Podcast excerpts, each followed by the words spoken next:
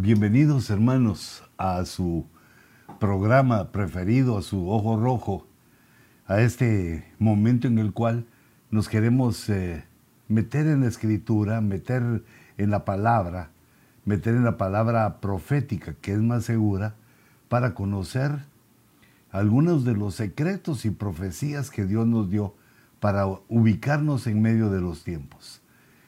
Padre, en el nombre de Jesús, te rogamos que traigas tu palabra poderosa, gloriosa, que traigas, Señor, para nosotros ese entendimiento que tú le concedes a los que te aman, a los que te buscan. Danos, Señor, esa revelación y la sabiduría para que aprendamos a vivir de acuerdo a tu agrado. Yo te ruego, Señor, que aquellos que escuchan, aquellos que reciben esta palabra con tu temor, con tu respeto, deseando, Señor, inquirir más de ti, reciban, Señor, sin importar su edad, sin importar, Señor, su, sexo, su, su forma, su género en el que tú lo enviaste y su forma también de trabajo, sin importar quiénes somos, Señor. Ayúdanos para encontrar esa gracia y tu misericordia. Yo los bendigo, Señor, bendigo a los del ojo rojo hasta donde llegue este mensaje los bendigo en el nombre de Jesús y que tu paz, tu gracia y tu salud permanezca en nosotros, para la gloria de tu nombre. Amén. Pues hermanos, bienvenidos esta noche para, para platicar. Eh, hemos estado hablando también de los eventos que ocurren, porque hermanos, ocurren los eventos, como lo mencionábamos, tan pronto, eventos gigantescos, proféticos como este nuevo, eh, nuevo orden de paz, esta nueva forma de paz que hace eh, Israel con los Emiratos Árabes y, se llega a ser el tercer país, pero eh, ese punto, el bombazo que hubo en Beirut, las cosas ya se van olvidando, porque vienen las elecciones, vienen, sigue la, sigue la vida, se van olvidando y, y yo quisiera pues puntualizarlos con nosotros, porque se va cumpliendo la profecía ante nuestros ojos. Pero nosotros veníamos hablando de Daniel, que es una, es una visión, digamos, a lo largo de la línea del tiempo, de cosas que van a ocurrir. También es escatológico, pero eh, como les decía, es una visión a lo largo. Son eh, eventos que se van sucediendo uno tras otro y que nosotros debemos conocer. Sin embargo, lo que predicábamos del acuerdo de paz, el acuerdo Abraham, eh, que se firmó recientemente y que está prosperando, y el evento de Beirut y otros eventos, la pandemia y otros eventos gigantes, quienes que han, proféticamente hablando, que han ocurrido en el 2020, eh, son eventos eh, proféticos que se están cumpliendo. Hay que diferenciar los eventos proféticos que se cumplen y cuando vemos así a vista de pájaro a lo largo de la línea del tiempo, distintos eventos eventos que también son de cumplimiento, son de interés, pero tienen esa diferencia entre sí. Lo profético tiene muchas facetas, muchas formas de ver y entender, y, pero cuando seguimos nosotros en esa línea, leyendo, buscando, eh, eh, encontrándole la forma, pensando, reflexionando, eh, encontramos las diferencias y encontramos otros puntos objetivos que no es tanto por nuestra inteligencia o nuestro conocimiento, sino que el Espíritu Santo nos va guiando. Y ese es mi anhelo, hijitos, que ustedes sean también, que ustedes eh, lleguen a ser eh, profetas, escatólogos. Profetas porque saben la profecía, escatólogos porque saben delinear cómo dice la Biblia que son los tiempos finales y en qué tiempo estamos viviendo. Porque el tiempo es corto, el tiempo es corto y Dios te va a usar. Pero también no es conveniente hablar si uno no sabe, pero si ya va escuchando, no va leyendo, va escuchando, si ese interés es genuino, si Dios te está llamando para esto, también el Señor nos va a utilizar. Así que ánimo, yo les quiero presentar eh, pues un tema, porque eso no se puede enseñar, por más que queramos, no se puede enseñar de una sola vez, sino que eso tiene que ir siendo asimilado, eh, tiene uno que ir a adaptar su conocimiento, su entendimiento, porque también ha recibido otras cosas que, otras partes de conocimiento que pueden ser erráticos o que pueden ser eh, eh, antibíblicos o con que no sean bíblicos, son pensamientos humanos. Ahora, también hay que entender que el error puede existir aquí, pero no es el error de la Biblia, sino que es el error como nosotros como humanos lo entendamos y, también error de que la Biblia dice una cosa y nosotros pensamos otra. Esa es una de las cosas con que yo batallo conmigo mismo y, también con otros cuando lo veo. Digo, no puede ser. Se dice una cosa y, uno hace otra. Como cuando eh, el oficial de policía lo para uno y le dice, deme, deme su licencia. Y uno le empieza a explicar, fíjese que soy de Guatemala y vine hace dos años, hace diez años, y te pones a contar otras. No, nos ponemos a contar otras cosas. Nos están preguntando una cosa, eso es lo que debemos responder. Porque si uno responde otra cosa, explicación no pedida, acusación manifiesta. O sea que uno se está acusado, se siente acusado. Entonces yo quisiera, no quisiera, y quisiera dejar en el tintero el capítulo 7 de Daniel, eh, para nuestro conocimiento, para nuestro entendimiento, la visión celestial de ese capítulo. Porque el capítulo 7 de Daniel, según los ojos rojos anteriores que hemos visto, antes del acuerdo de Abraham, eh, vimos cómo se desglosa y, y cómo nos está hablando de cuatro bestias. Cuatro bestias que son cinco, porque la primera es un león con un águila y hay una mezcla y podríamos decir que son dos animales. la segunda es el oso, el leopardo y el dinosaurio, porque es un monstruo y desconocido, es un monstruo que eh, no lo conocía, es un monstruo indefinido, no tiene ninguna comparación eh, con los animales de la tierra. Entonces yo hice este, este dibujito porque esa es la parte eh, digámoslo así, te, lo voy a mostrar aquí cómo, lo hice según yo para entenderlo mejor.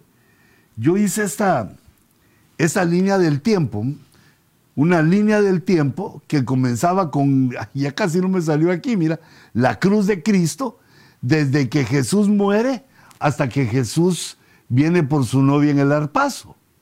Y entonces que para mientras aquí Daniel nos estaba diciendo que iban a haber eventos celestes, según Daniel capítulo 7, y otros eventos terrestres, eventos en la tierra. Los eventos en la tierra los vimos. Eh, esa vez anterior en ese ojo rojo, vimos los eventos en la tierra que llegan y se manifiestan totalmente después del arpazo, en la tribulación y en el milenio. Y también recordábamos que después del del milenio viene el juicio final y luego cielos nuevos y tierra nueva. Ese es como lo entendemos a, grosso modo viendo los tiempos finales. El tiempo, los tiempos finales terminan con el juicio final, el trono del Padre. Pero no acaba, no, no se, no apaga la tele Dios cuando eso termina, sino que después viene cielos nuevos y tierra nueva. La creación no termina, la vida no termina, Dios va a crear de nuevo. Y entonces yo ponía que mientras eso pasa, antes de llegar a los a, ese, a estos tiempos eh, finales o llegando a los tiempos finales, las cuatro bestias que mencionamos allá son reinos y son reyes que al aproximarse la venida del Señor empiezan a pelearse contra, no solo contra los santos, sino que contra las otras naciones y también contra Israel. Yo estoy tomando aquí a los santos como los cristianos, pero debemos entender que en este periodo de tribulación ya no hay diferencia entre, eh, o perdón, en el periodo antes de la tribulación no hay diferencia entre cristiano y, y gentil o judío. O sos cristiano o no lo sos. Pero al entrar aquí se funde Israel espiritual, que es la iglesia, con el Israel nacional al entrar en la tribulación. Por eso los puse los dos. Hay naciones que son los gentiles que no se han convertido. Está el pueblo de Israel, que Dios los salva y lo trata en estos siete años, porque ellos van a gobernar en el milenio. Y están los santos, que son los cristianos que están en la tribulación, no alcanzaron la estatura aquí, pero la están alcanzando aquí. La estatura eh, posible, la estatura que se puede en medio de la tribulación. Ya no la estatura de novia. Pero lo que nos está relatando aquí Daniel es que estas cuatro bestias eh, que salen del mar empiezan a hacer estragos en la tierra, pero principalmente la cuarta bestia. Porque la cuarta bestia es, eh, por decirlo así, como nosotros la conocemos, ya no como una bestia, sino como el nuevo orden mundial, que es un poder diabólico malvado, que es eh, eh, el espíritu del anticristo metido en el sistema humano y cambiándolo a sistema del anticristo. El espíritu del anticristo cambia el sistema humano a sistema del anticristo y ahí surge el personaje llamado anticristo. Son esas tres facetas que logramos ver del anticristo. El espíritu del anticristo, el sistema del anticristo que él forja del sistema humano eh, por la maldad y el personaje llamado anticristo. Pero todos esos eventos yo los puse abajo porque son eventos en la tierra. Ay Dios, ahí se acaba. Estos son eventos en la tierra y estamos en Daniel capítulo 7. Pero entonces yo me quiero regresar a donde, donde estábamos. Porque vimos que estas cuatro bestias, que son cuatro reinos, eh, son cuatro naciones y son cuatro reyes, que están tipificados en Estados Unidos e Inglaterra, la, el Reino Unido, en el león y en el águila, y el oso es Rusia, que devora mucha carne y, mata, la, la, muerte allá es, eh, devora mucha carne. Y el leopardo es el que tiene un dominio, tiene un poder político y que lo vemos en la Unión Europea. Te das cuenta que son uniones, ¿da? El leopardo es la Unión Europea. Eh, Rusia es la, Unión Rusa, porque tiene varios países, varios satélites. Y el león y el águila es Estados Unidos y el Reino Unido. Es la, la unión de naciones. Pero la cuarta bestia es diferente. Eh, esta, eh, su característica es que tiene cuernos tiene 10 cuernos, le sale otro, llega a 11, pero derriba 3, se quedan 7, más él 8, que es una de las cosas que, eh, uno de los em, diseños, de los códigos con que eh, el Señor eh, nos habla de este sistema anticristiano. Y ahí aparece ese cuerno decimoprimero, es el anticristo, y aquí se está formando el nuevo orden mundial. Entonces vemos que las tres primeras bestias, las que son de la naturaleza eh, terrestre, son poderes sociales. No son espirituales, son poderes sociales que existen. Son naciones poderosas en el mundo eh, que se están luchando entre sí para ver quién tiene la, la eh, a ver quién tiene la supremacía. Esa es la palabra. Pero este, el verde, el monstruo, ese es un poder diabólico. Aquí en los tres primeros vemos el poder carnal, pecaminoso, débil, humano. Pero aquí es el poder diabólico. La cuarta bestia y es algo diabólico. Y aquí veíamos que en Daniel 7, 17 nos dice que estos son tres reyes y son tres reinos. Pero eso es lo que estábamos explicando porque es la visión terrestre de ese capítulo, la visión de la tierra del capítulo 7 de Daniel, que según lo que escriben las personas que están involucradas eh, en ese asunto del nuevo orden mundial, describen los diez cuernos como diez, eh, como la, la, tierra dividida en diez partes. Estados Unidos, Europa, eh, el 4 debe estar aquí, que no lo sacamos, que es Sudáfrica. El 5 es Rusia. El 6 Sudamérica. Eh, el 7 es la parte esta que son los países islámicos. Y la 8, el centro de, que es el norte de África. Y el 8, ahí ya se me fue, es el centro, el centro de África. El 9 es la India y los países aquí que tienen un grave problema con el 10 que es China. Tienen un grave problema por el mar, que China se quiere adueñar de todo este mar. Desde el mar que tiene frente a Japón, todo esto. Es un problema que están viviendo ahorita. Esos serían los 10 reinos perdón mi dibujito, serían los diez reinos que tipifican los diez cuernos de esa bestia monstruosa, terrible, que nosotros la identificamos por la figura en el nuevo, nuevo orden mundial.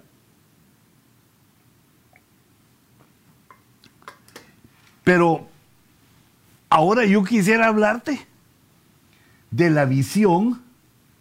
Eh, cuando tú leas el capítulo 7, yo, yo te ruego que después de, hablarlo, eh, de escucharme, lo, lo, leas el capítulo 7, te enfoques en él, lo subrayes, de acuerdo a lo que yo te diga y de acuerdo a lo que el Espíritu Santo te ponga en tu corazón. Eh, es decir, yo te doy la palabra por el Espíritu y tú con tu, con tu Espíritu y el Espíritu Santo lo vas viendo cosas que te interesan y cosas más que te va a dar el Señor. Lo que yo estoy recibiendo es que hay una visión en ese capítulo de la, de la tierra y otra del cielo. Empecemos entonces a ver esto. Estamos ahorita en la visión de la tierra. Dice, y él está hablando del anticristo. Mira las cosas que hace. Primero, para que lo reconozcas proferirá palabras contra el Altísimo. El que habla contra Dios, el que, digamos, eh, llena su boca de insultos y de cosas injustas hacia Dios, eh, tiene ese espíritu y está en este sistema del anticristo. Y él proferirá palabras contra el Altísimo, uno. Luego afligirá a los santos del Altísimo. Va a estar en contra de la iglesia. Se va a oponer a la iglesia y los afligirá, es decir, los va a perseguir. Porque aquí se nota que están sufriendo los, los santos del Altísimo. Eso está pasando en la tierra. El tercer punto que habla dice que intentará cambiar los tiempos y la ley. Bueno, esos son dos. Intentará cambiar los tiempos para que la gente no se dé cuenta que son tiempos finales. Ese es el privilegio que Dios nos da y que Dios te da al querer acompañar y, al querer escuchar esas cosas proféticas al querer acompañarme así de este modo, de este modo nocturno, allá entrando la noche. Pero Dios te va a dar fuerzas mañana para que vayas a trabajar y hagas las cosas. Ahora, si te sentís cansadito, pues entonces eh, hay que llamar a Juan Pestañas, descansar y mañana te lo echas y ahí en YouTube o en algún lugar va a estar. Entonces intenta cambiar los tiempos para confundir a los santos y también la ley. Mirad los cambios que tiene la ley, la ley del hombre, queriendo eh, meter cosas en la ley difíciles de aceptar y de dudosa, eh, de dudoso nivel de moralidad. Eh, proferirá palabras, afligirá a los santos, cambia los tiempos y la ley. Ah, bueno, dice intentará. Y el quinto es, le serán entregados en su mano por un tiempo por tiempos, un tiempo es un año, tiempos son dos años y por medio tiempo, tres años y medio.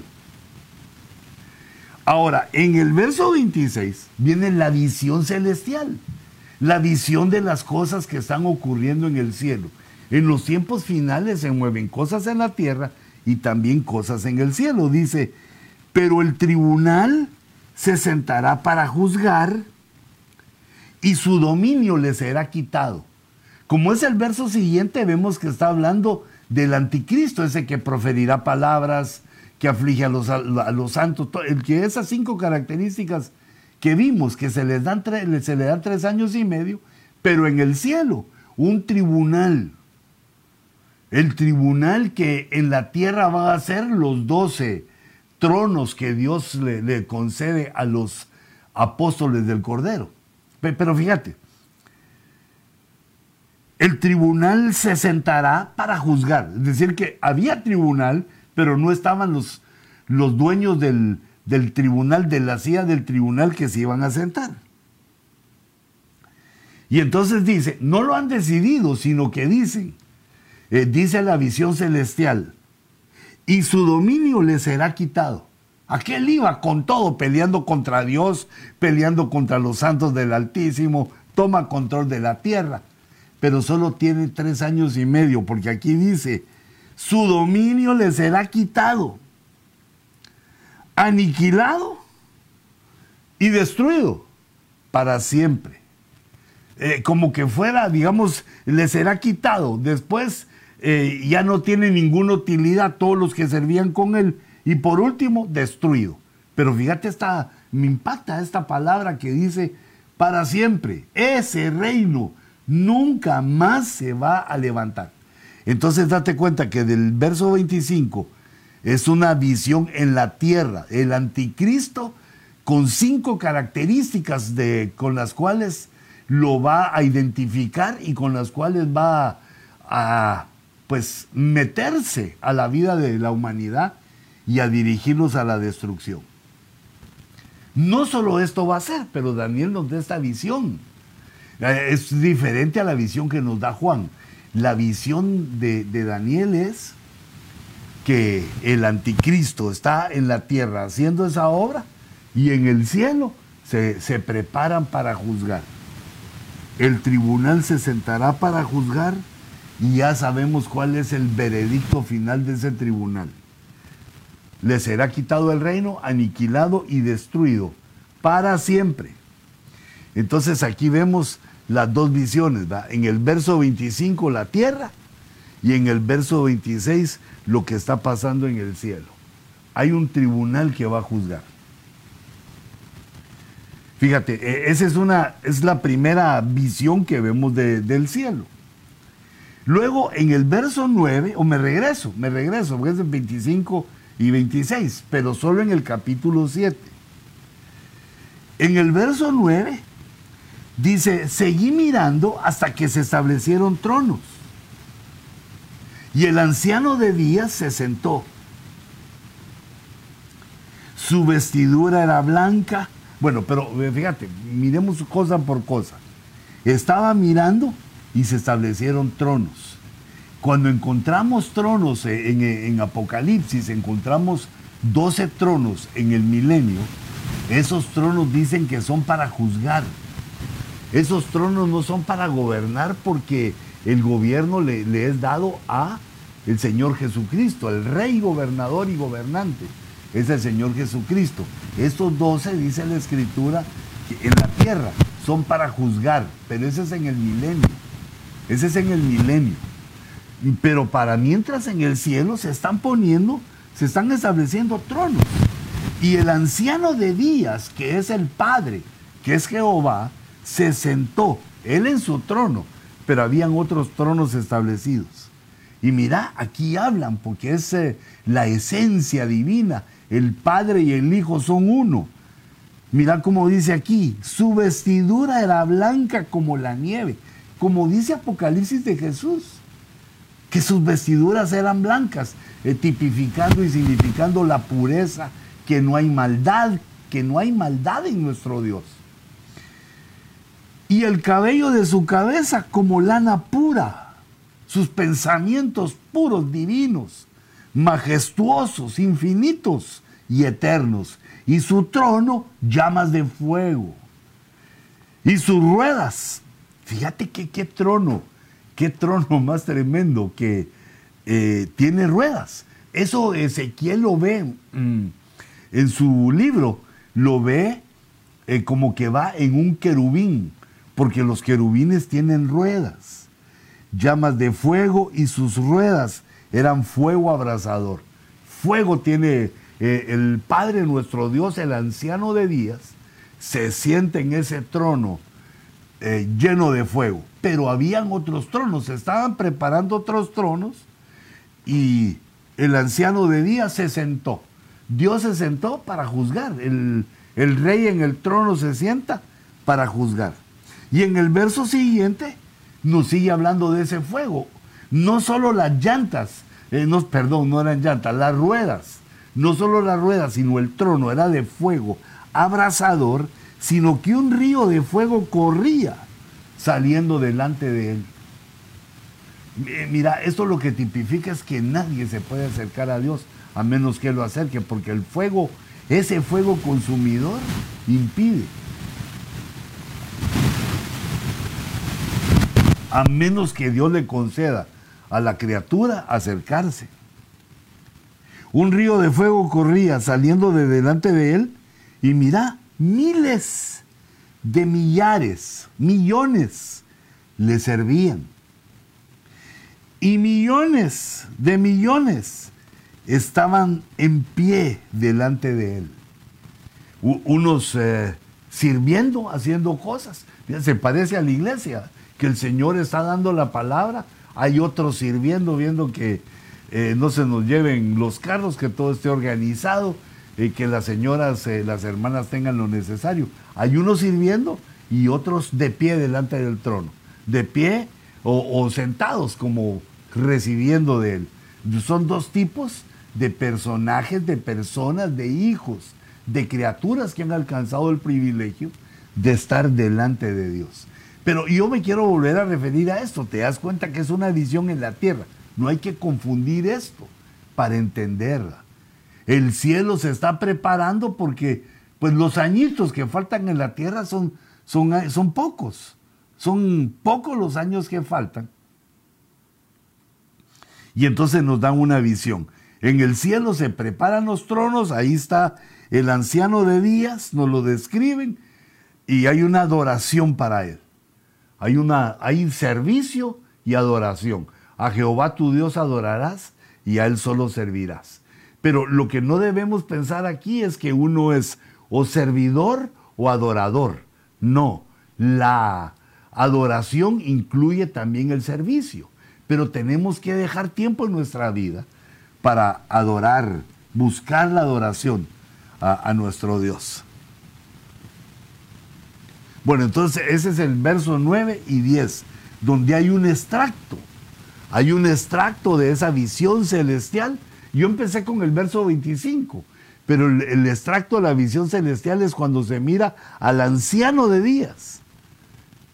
Se establecieron los tronos, están los ancianos, el fuego, el trono, los miles y millones que le sirven. Y este verso 10 termina diciendo, el tribunal se sentó. El tribunal se, se habían establecido los tronos y el anciano se sentó. Y cuando él se sentó, el tribunal se sentó y se abrieron los libros. E, esta es una imagen del Antiguo Testamento que nos habla también Juan en el Nuevo, eh, cómo todos los humanos son juzgados por lo que está escrito en los libros, aunque en diferente tiempo quizá, pero no, no quizá, en diferente tiempo son, son juzgados todos los hombres, pero están libros en los cuales los libros en, del cielo es donde está escrito las cosas que nosotros hemos hecho, las obras de los hombres, cómo nos hemos comportado.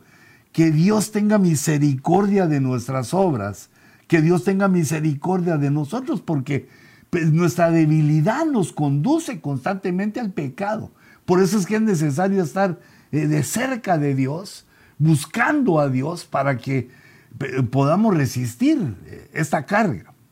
Entonces el tribunal se sentó, ya estaba sentado el jefe, el padre con su cabello como lana pura y sus vestidos blancos están sentados, está sentado, y ahora el tribunal se sentó. Esto ocurre entonces eh, para ir juzgando. El último juicio es en el eh, gran trono blanco. Pero se van juzgando. Está abierto el tribunal de Cristo y está abierto el tribunal del Espíritu Santo. El tribunal de Cristo es cuando los cristianos mueren. Le dan cuentas al Señor para que lo ubiquen dónde va a esperar la, resurrección, el tercer turno que esperamos de resurrección. Y el, eh, tribunal del Espíritu Santo es el que está abierto para los vivos. El tribunal del Espíritu Santo es la Santa Cena, donde llegamos y confesamos nuestros pecados y nos ponemos a cuentas y tenemos una comunión con el cuerpo y con la sangre de Jesús y con, la, y con el pueblo. Pero este otro que se abre es lo que va a ir juzgando Dios hasta el final, hasta el gran trono blanco. No es un evento instantáneo como hemos hablado anteriormente. No ocurre en un momentito, sino eh, se sientan en el tribunal. Bueno, primero se sentó el anciano de días, luego se sientan los otros, ahí está el tribunal y el tiempo va pasando en la tierra. van pasando cosas en el cielo y el tiempo en la tierra. Van paralelos, haciendo cosas, pasando cosas. Y porque tienen que abrir los libros. No se juzga al gusto de los que Dios delega, sino que están escritos los libros donde están todas las cosas de cada una de las personas. Se sentaron y abrieron los libros. Esto va a terminar en el milenio y con el juicio final. Este gran trono blanco que vemos aquí, que, o el juicio del Padre. Luego, en el verso 11, miramos otra situación en la tierra. Dice, entonces yo seguí mirando a causa del ruido de las palabras arrogantes del cuerno. El cuerno es el anticristo, es el, la, como nos da el símbolo que nos da el Antiguo Testamento, que es el cuerno, el décimo primer cuerno que le sale a la bestia, a la bestia. Ese es el que habla palabras arrogantes. Seguí mirando hasta que mataron a la bestia. Recordate que le dan tres, un tiempo, tiempos y medio tiempo. Le dan tres años y, media, y medio, pero el anticristo lo destruyen. Lo destruye el Señor, lo mata. Dice según Tesalonicenses capítulo 2 que lo mata con la espada de su boca y lo mata dos veces para que, como quien dice, la muerte segunda. Lo mata una vez para que se vaya de la tierra y la segunda muerte es la muerte segunda porque dice, ¿hasta qué? Mira, ¿hasta qué? Todo, el, todo va sucediendo y pareciera que va ganando hasta que mataron a la bestia, destruyeron su cuerpo y lo echaron a las llamas del fuego. Ese fuego es el lago de fuego, el lugar final a donde va a ir eh, la bestia el, anticristo, el falso profeta, luego va a ir ahí el diablo y también va a ir eh, la muerte y todos los que siguieron, todos los que no recibieron a Cristo para ser salvos de ellos. Y fíjate qué interesante que en el verso 11, por eso es para, el que, los que Dios no les da esta revelación, en el verso 11 primero mencionan al anticristo como el cuerno y después como la bestia. Dice, yo miraba a causa de las palabras del cuerno. Y luego dice, hasta que mataron a la bestia. La bestia y el cuerno son el anticristo. A las demás bestias, a las otras tres, al leopardo, al oso y al león, aunque lo dije en orden eh, descendente, el orden ascendente es primero aparece eh, el león con alas de águila, segundo aparece el oso y tercero aparece eh, el leopardo. Y entonces dice, esas como naciones, a las demás bestias o naciones, es decir, Estados Unidos, eh, el Reino Unido, también Rusia y también Alemania o la, la Unión Europea, porque ahí está tipificada en Alemania, a esas bestias se les quitó el dominio ya no eran los poderes que son ahora, pero les fue concedido, les fue concedida una prolongación de la vida por un tiempo.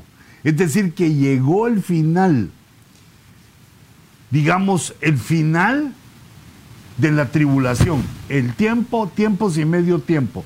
Llegó al final. Y entonces, ¿qué destruyen? A la cuarta bestia. A su rey, que es el anticristo, y a su sistema, que es el nuevo orden mundial.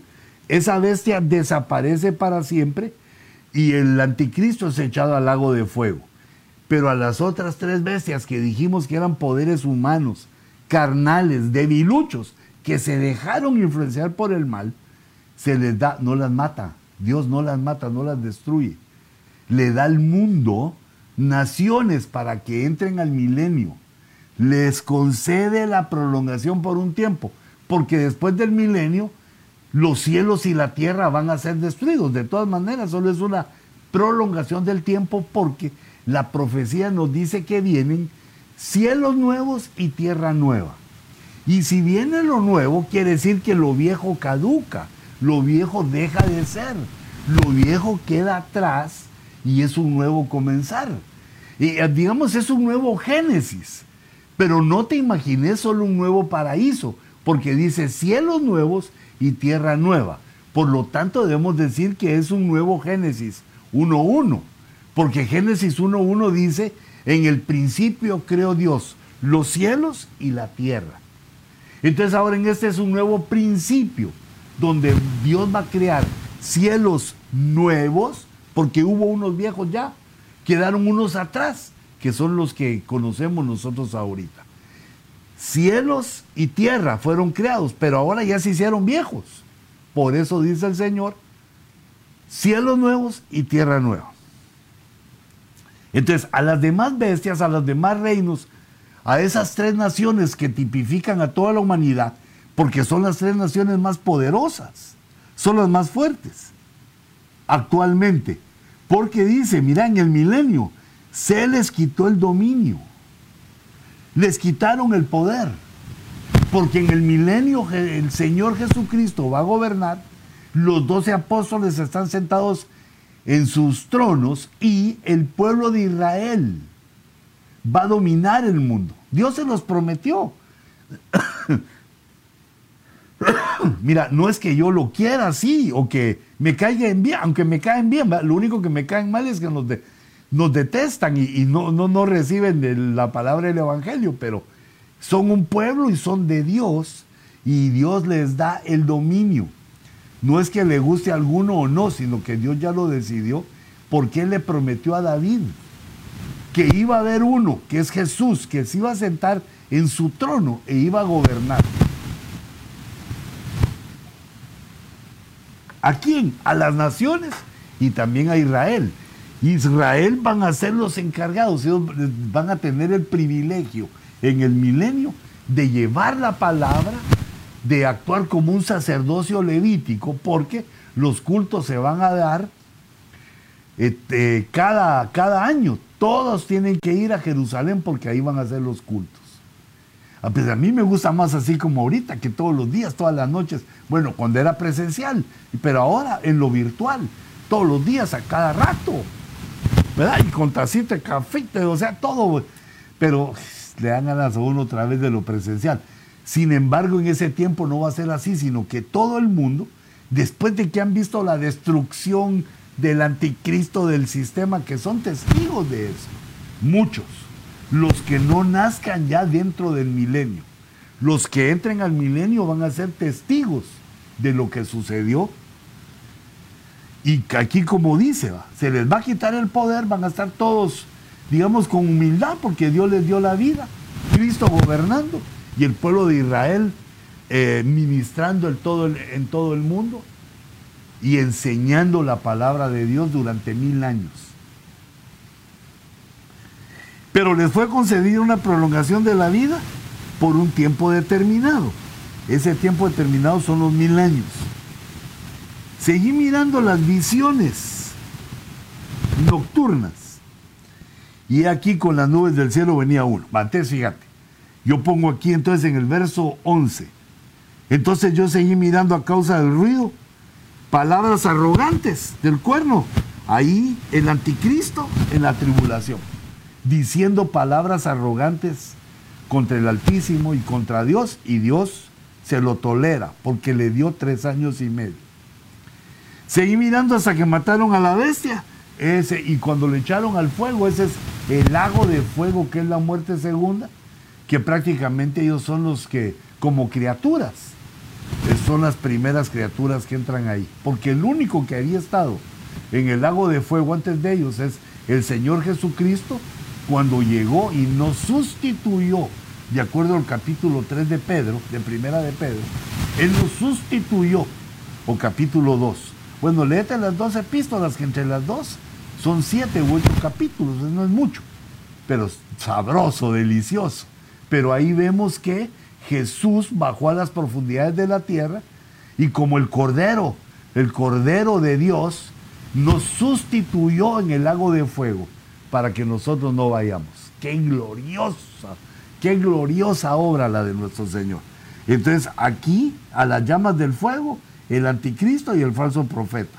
Algunos quieren echar ahí también a la estatua, pero la estatua no tiene vida, es una creación humana, o, o tiene espíritu, espíritu diabólico. Entonces ese no va ahí, sino que ese espíritu tendrá su propia, eh, su propio juicio. A las demás bestias, dice, se les concedió la vida por un tiempo, se les prolongó la vida por un tiempo, y dijimos que era el milenio. Y ahora dice, seguí mirando y aparece uno con las nubes del cielo. Ese es el Señor Jesucristo. Mira cómo va hablando en el verso 11. Viene desde el 9, 9, 10 y 11. Está hablando de los de lo celestial, la visión que Dios le da en lo celestial y también en lo terrenal. Eh, en, lo terrenal que está hablando palabras, lo mataron, ¿dónde lo matan? En la tierra. Pero ya después se pasa a lo cósmico, a lo celestial, se va al lago de fuego a, las bestias se les da tiempo de vida, mil años. También eso es celestial. Pero mira esto, aparece el Señor Jesucristo con las nubes. Pues él ya, ya, había venido a luchar contra el anticristo y vencerlo y matarlo. Pero ahora se presenta, dice, y aquí con las nubes del cielo viene uno como un hijo de hombre. Es Jesucristo que se dirigió al anciano de días y fue presentado. Es decir, viene el Señor Jesucristo mm, con las nubes, pero no son las nubes esas, sino nubes de ángeles y todos los servidores, todos los de Cristo. Dice, aparece uno como hijo de hombre que se dirigió. El anciano está en su trono, rodeado, están sacando los libros, los libros, y Jesús viene de la tierra de derrotar al anticristo y se dirige al anciano de días y fue presentado como, como vencedor, como victorioso.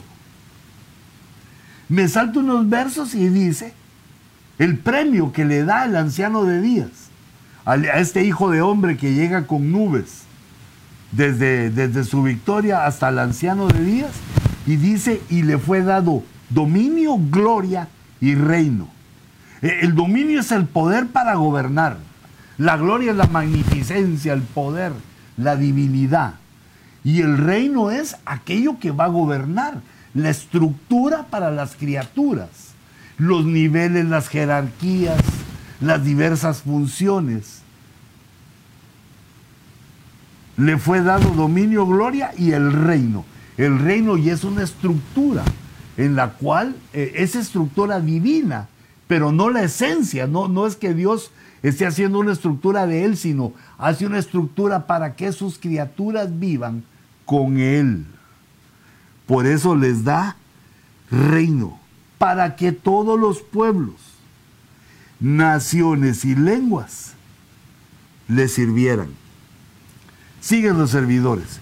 Su dominio es un dominio eterno, ese es del Hijo, ese es del Señor Jesucristo. Su dominio es un dominio eterno que nunca pasará. ¿Cómo es eterno? Nunca pasará. Y su reino, uno que no será destruido. Entonces, el Señor Jesús toma, el Señor Jesucristo toma el, reino de la tierra y gobierna mil años. Cuando terminan los mil años, eh, se deja salir a Satanás que está en el abismo y Satanás engaña otra vez, otra vez al hombre. Las naciones que han vivido mil años en paz son engañadas por Satanás. Que el Señor los reprenda. Yo creo que no todos, algunos, los que se dejan engañar, pienso que pierden su salvación ahí. Porque ahí no hubo diablo mil años, no hubo guerra mil años. Todos vivieron, todos pudieron vivir mil años salvo ciertas excepciones de los que pecaron, que nos habla Isaías que pecaron y son quitados. Pero esos, eh, esos mil años en paz, la humanidad, estos que vivan ahí, debieron haberse fundamentado en Cristo, porque lo vieron, vieron los tronos, estuvieron de cerca. Fue, es como que lo celeste y lo humano se haya juntado en la tierra, gobernando el Hijo del Hombre, el Hijo de David.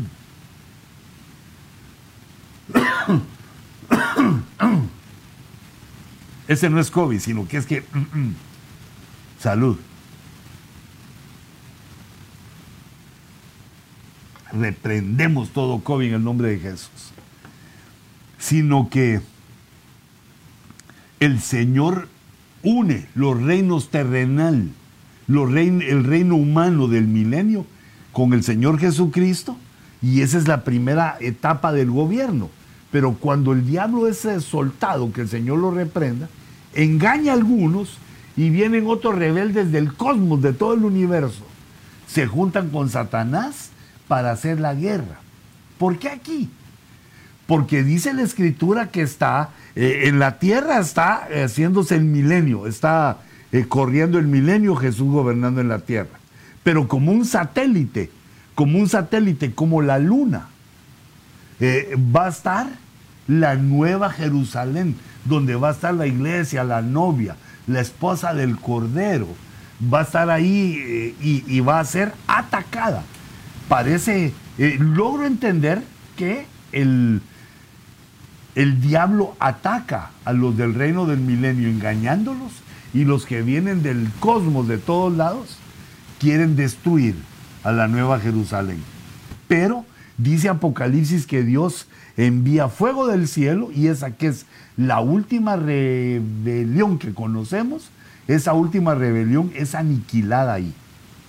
Por eso dice que a Jesús, que a Jesucristo le dan dominio, un dominio eterno que nunca pasará y su reino que no será destruido, porque inmediatamente después de que se junta el reino celestial con Cristo, con el reino de la tierra en el milenio, con la humanidad, viene esa rebelión y se pasa al reino eterno. Ese es donde dice su es un dominio eterno que nunca pasará y su reino único, uno que no será destruido. Fue atacado, fue, lo procuraron engañar, pero no fue destruido. Fueron destruidos los que los, que los atacaron. ¿Qué puse aquí yo? Mira, milenio, reino eterno. Sí, que aquí están juntitos, aquí lo puse, mira que están juntitos. El milenio que es como la, unión de Cristo, del Cristo glorioso, con la, la humanidad que sobrevivió a la tribulación. Y luego viene el reino que no será destruido, el reino eterno. Y entonces dice, verso 18, me salté ahí, mirad, del 14 al 18 porque ahí sigue hablando de los de la visión terrenal. Y yo busco ahorita la, la visión celestial. Y entonces dice, pero los santos del Altísimo recibirán el reino, este mismo, recibirán el reino y poseerán el reino, lo reciben y lo poseen para siempre, por los siglos de los siglos. Pero este reino es, digamos, es un premio bien hermoso, lindo, maravilloso, pero es diferente al, digamos, a la recompensa que recibió la iglesia, porque la iglesia tiene bodas con Cristo, la iglesia se hace uno con Cristo, pero a estos santos del Altísimo, que son diferentes a nosotros como iglesia consagrada, se les entrega el reino, aunque es un reino eterno. Date cuenta que la promesa de Dios, la recompensa que Dios nos da, si somos fieles en este tiempo, es cuando ya no haya tiempo, en el reino eh, eterno.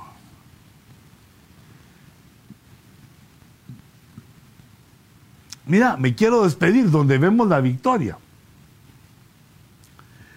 Mientras yo miraba, Verso 21, fíjate, está más adelante, esa es visión tierra.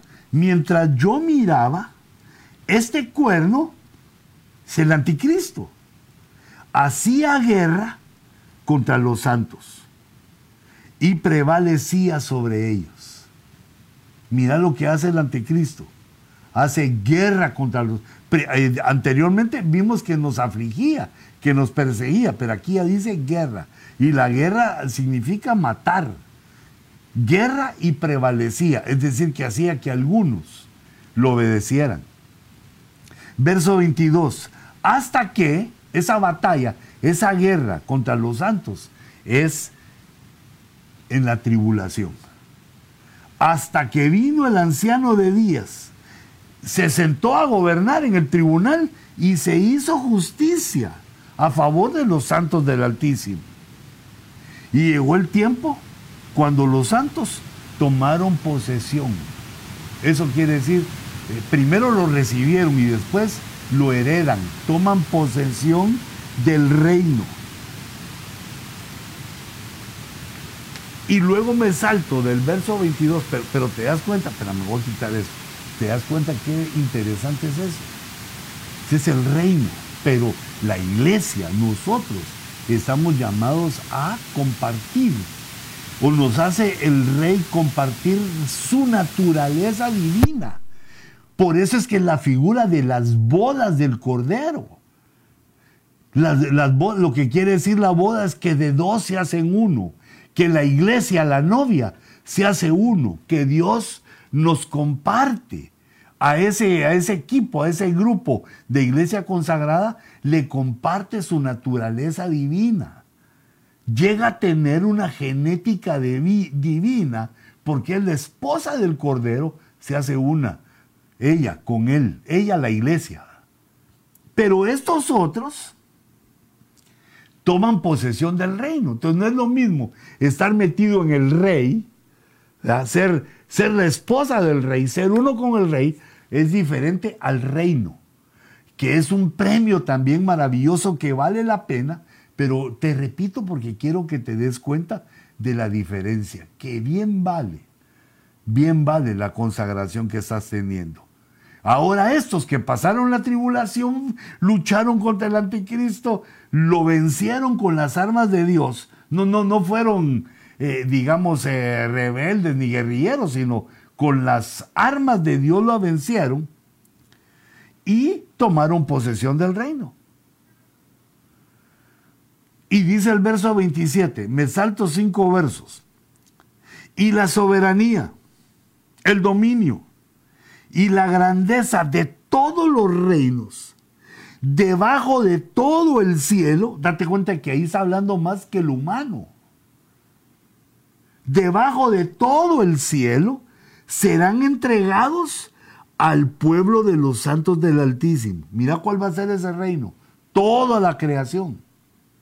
Su reino será un reino eterno, el de Dios, el del, el del Hijo su reino será un reino eterno y todos los dominios le servirán y le obedecerán. El verbo hecho carne, manifestado como Jesucristo.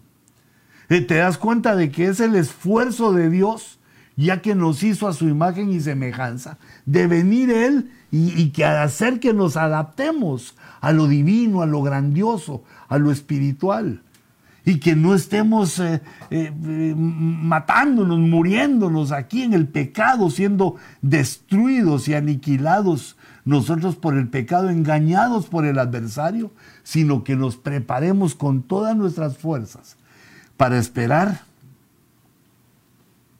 esas bendiciones que Dios nos tiene. Son los tiempos finales.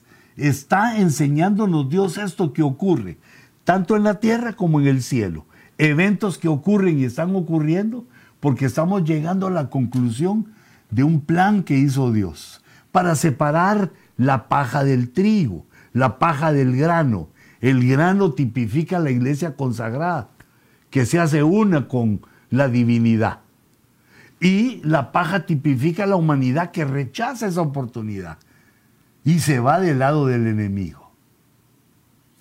Hijitos, Dios nos ha llamado a hacer una obra poderosa, maravillosa, pero sabiendo la grandeza y sabiendo nuestra debilidad, nos ha dado, nos ha dado a su Espíritu Santo para que Él sea el que nos guíe, nos dirija, nos dé la fuerza para alcanzar tan bellas, tan maravillosas promesas, tan celestiales y divinas promesas. Por lo tanto yo, en el nombre de Jesús, por la autoridad que se me ha designado, por la autoridad apostólica que se me ha designado, designado, envío esta palabra profética, envío esta palabra de bendición para tu espíritu, alma y cuerpo. Y Señor, conforme la oración que hicimos al iniciar, que esta palabra sea asimilada, que sea recibida, Señor, que no haya eh, corazones que piensen lo que no debe ser, sino dirígenos, Señor, en tu, en tu amor, en tu gracia por tu espíritu, dirígenos al buen entendimiento. Permítenos Señor, participar como tus ovejas en estos grandes llamamientos. Inclúyenos, Señor, por amor a tu nombre. Y si hemos pecado, si hemos sido débiles, si nos sentimos acusados, Señor, ven tú, purifícanos, perdona, perdona todas nuestras faltas y danos la fuerza para poder tomar autoridad sobre ellas. Danos la fuerza para ponerlas bajo nuestros pies y dominarlas. Yo bendigo, Señor, a las ovejas que trasnochan conmigo en el ojo rojo. Te ruego que les des una abundante bendición, una doble bendición y que nos prepares para los tiempos que vienen, que nos prepares para la gloria que tienes preparada para nosotros. Yo los bendigo en el nombre de Jesús Dame gracia y dales fuerza para que, de acuerdo al día establecido, de jueves en jueves, estemos juntos en el ojo rojo hasta tu venida, hasta que tú lo digas, hasta que tú nos muestres. Los bendigo, Señor, hombres y mujeres, los bendigo. En el nombre de Jesús. Levanta tu manita ahí donde está y recibe la bendición, porque en tu lengua está el recibir o el rechazar, la bendición o la maldición. Recibe esta bendición para la gloria de nuestro Dios y para que tenga la fuerza, para que tengamos el entendimiento, el conocimiento y lograr aquello para lo cual Dios nos alcanzó. En el nombre de Jesús, los bendigo, Señor.